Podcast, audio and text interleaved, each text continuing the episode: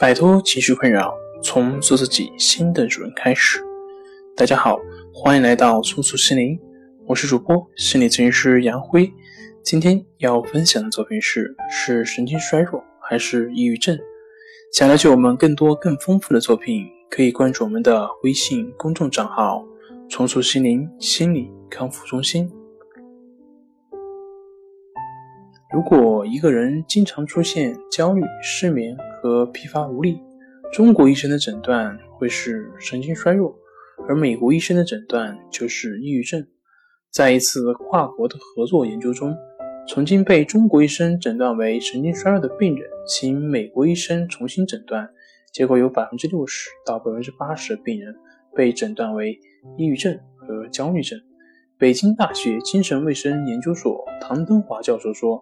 按照美国的疾病诊断标准，确实没有神经衰弱这个说法。神经衰弱在疾病诊断中属于比较低的等级。其实有相当一部分神经衰弱患者就是抑郁症患者。唐教授说，目前我们把许多本该诊断为抑郁症的患者，通通化为神经衰弱。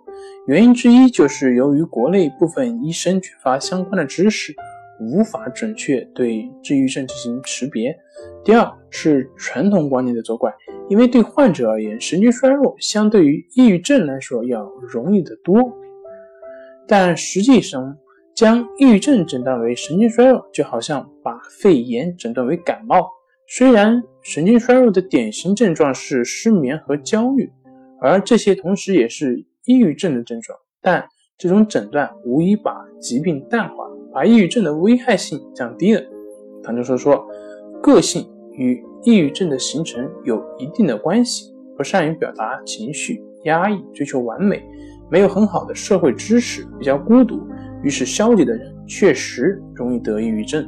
但这只是患抑郁的原因之一，并不是主要原因。抑郁症是三个方面综合作用的结果，除了心理原因，还有社会原因和生物学原因。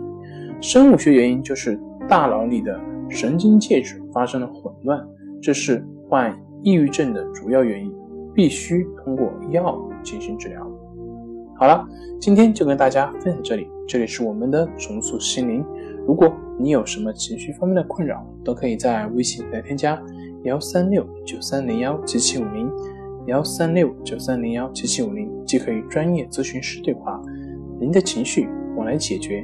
那我们下期节目再见。